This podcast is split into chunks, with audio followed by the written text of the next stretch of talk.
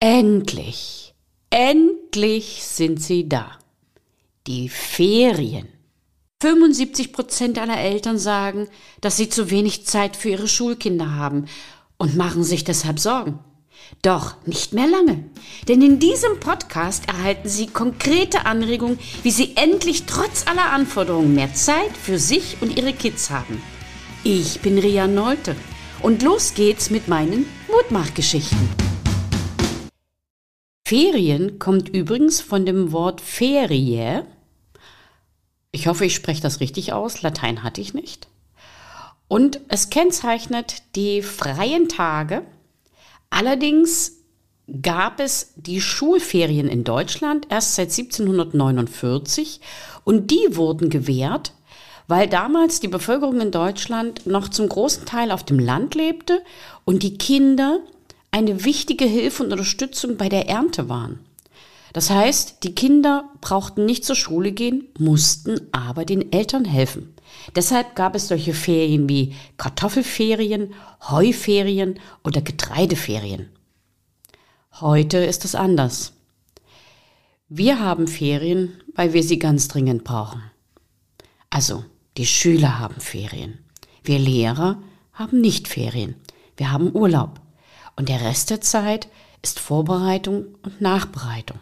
Ist ein kleiner Unterschied, aber natürlich haben wir da auch die Möglichkeit, individuell unsere Tage zu gestalten.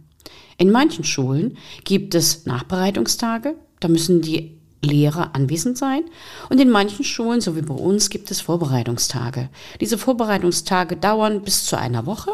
Das heißt also, wenn die Schüler noch in den Ferien sind, bereiten wir schon das neue Schuljahr vor. Aber jetzt geht es erst einmal in die Ferien. Und da möchte ich ganz einfach mal die Ferien vergleichen, wie das Gehen von einem Raum in den anderen. Man ist bereits an der Tür, hat die Tür zum nächsten Raum geöffnet und dreht sich einfach nochmal um und schaut zurück. Und das möchte ich gerne tun. Ich habe dieses Jahr empfunden als ein sehr schnell vergehendes Jahr, aber als ein Jahr mit sehr, sehr vielen interessanten, aber auch schwierigen Situationen. Ich bin Mathematiklehrer und Geografielehrerin. Ich unterrichte auch WAT und habe ganz, ganz tolle Erfahrungen gemacht. Und die möchte ich ganz gerne weitergeben, natürlich sehr allgemein. Also, der Blick zurück. Ich verweile einen kurzen Moment in der Tür. Und wenn ich zurückschaue, erinnere ich mich zuerst an die achten Klassen. Die achten Klassen hatten viel zu bewältigen.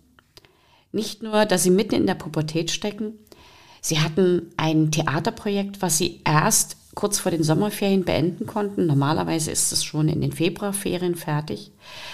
Sie haben so lange ausgehalten und haben es trotzdem zu einem super Ergebnis gebracht. Die achten Klassen haben Bewerbungsvideos gedreht, das allererste Mal. Und alle haben sich daran gewagt und haben das super toll gemacht. Und in der achten Klasse habe ich auch festgestellt, wie wichtig die mentale Gestaltung und Vorbereitung auf eine Arbeit ist. Ich habe in diesem Zusammenhang festgestellt, dass das Wissen der Schüler nur 30 Prozent ausmacht. Die restlichen 70 Prozent sind die Einstellung zu dieser Arbeit, die Motivation für die Arbeit und auch das Drumherum. Wie agiert der Lehrer? Welche Ruhe und welche Atmosphäre ist im Raum? Und wie ist das menschliche Zwischeneinander oder Miteinander? Und so präsent habe ich diese Information noch nie bewusst erfahren. Und dafür bin ich sehr, sehr dankbar. In den neunten Klassen hatte ich Wirtschaft, Arbeit, Technik, aber auch Mathematik und Geografie. Und in allen Klassen gab es faszinierende Situationen. Wir haben in den neunten Klassen Zeitmanagement gemacht. Das war für die Schüler etwas ganz Neues, steht auch normalerweise nicht im Rahmenlehrplan. Ich habe es aber gemacht, weil es darum ging, die Facharbeiten vorzubereiten, damit die Schüler erkennen, wie man planen und organisieren kann und wie man auch wissenschaftlich arbeiten kann, und zwar über mehrere Monate hinweg. Dann habe ich in einer neunten Klasse Mathematik gehabt und diese neunte Klasse hat mir gezeigt, wie selbstständig Schüler sich Stoff selbst erarbeiten können. Es waren fast Selbstlernzeiten. Die Schüler haben sich dabei in sehr heterogenen Gruppen befunden. Das heißt, es gab Schüler, die in Mathematik sehr gut waren und es gab Schüler, die in Mathematik eher Schwierigkeiten hatten.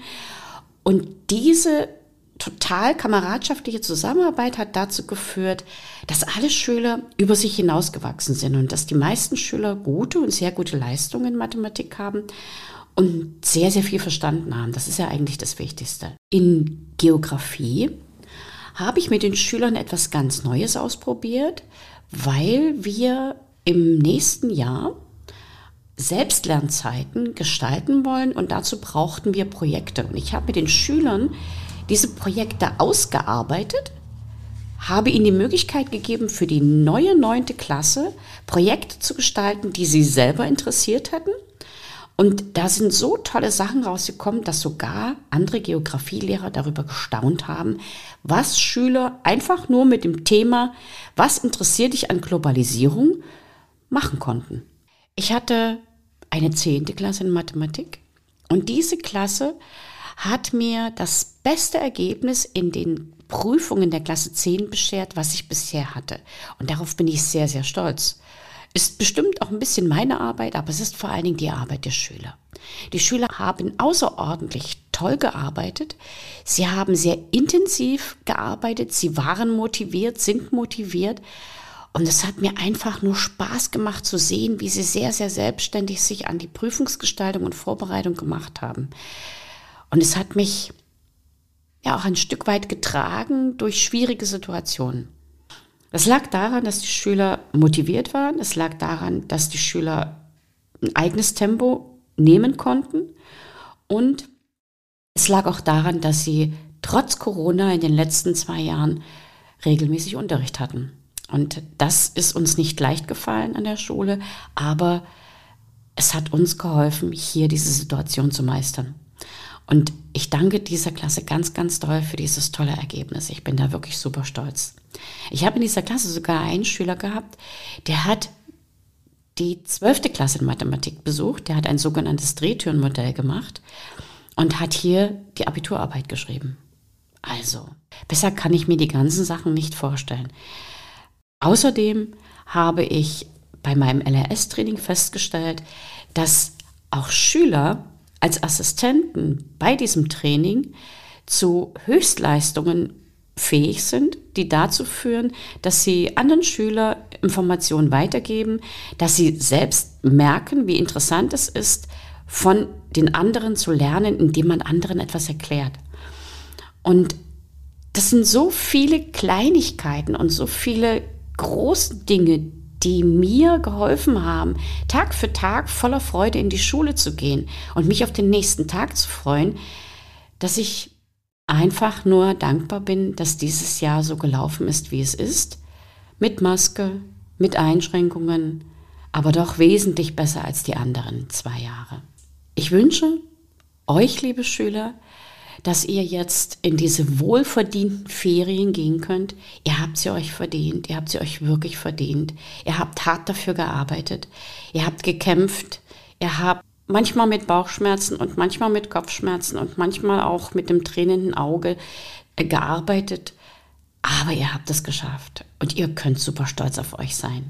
Und natürlich möchte ich auch meinen Kollegen danken, die mit mir zusammengearbeitet haben, die ganz tolle Tipps gegeben haben oder die sich von mir Tipps abgeholt haben. Ich bin sehr, sehr dankbar für dieses gute Miteinander und gleichzeitig möchte ich auch den Eltern danken. Eltern sind zwar nicht präsent in der Schule, aber sie sind immer gegenwärtig. Ich spüre es immer wieder, mit welcher Liebe und mit welcher Herzens Kraft sie ihre Kinder dahingehend unterstützen, dass Schule funktionieren kann und dass in der Schule auch fürs Leben gelernt wird. Und das machen wir gemeinsam. Dieses Dreiergespann, Kinder, Lehrer und Eltern, das müssen wir weiter gestalten, das müssen wir weiter fortsetzen Und dem müssen wir mehr Raum geben, weil nur zusammen sind wir stark. Und das dürfen wir uns immer wieder in Erinnerung rufen. Also auch euch oder Ihnen herzlich dolle Danke. Wenn wir jetzt in die Ferien gehen, habe ich noch einen Tipp oder eine Bitte. Nutzt die Ferien wirklich, vor allen Dingen die erste Hälfte, um anzukommen im Urlaub, anzukommen in den Ferien, anzukommen in der Ruhe. Erholt euch bewusst, erholt euch sportlich, erholt euch geistig, erholt euch körperlich, erholt euch seelisch, indem ihr euch mit guten Dingen füllt und dann langsam aber sicher durch die Tür schreiten könnt, um in den neuen Raum zu gehen und dort zu sehen, was da auf euch zukommt und was da auf euch wartet. Und ich glaube, das Besondere an den Ferien liegt darin, im Augenblick die Botschaft für die Zukunft zu finden. Also, Augen auf und schöne Ferien. Eure Rino Mutmacherin. Und das war sie schon wieder, die extra Portion Mutmachgeschichten. Und wie immer, ich freue mich auf Ihre Rückmeldung an podcast.rino-story.com www.ftf.de. Als kleines Dankeschön für Sie und Ihre Treue erhalten Sie ein kostenloses 15-minütiges Beratungsgespräch mit mir. Bis zum nächsten Mal. Herzlich Ihre Ria Neute, bekannt als Rino Mutmacherin.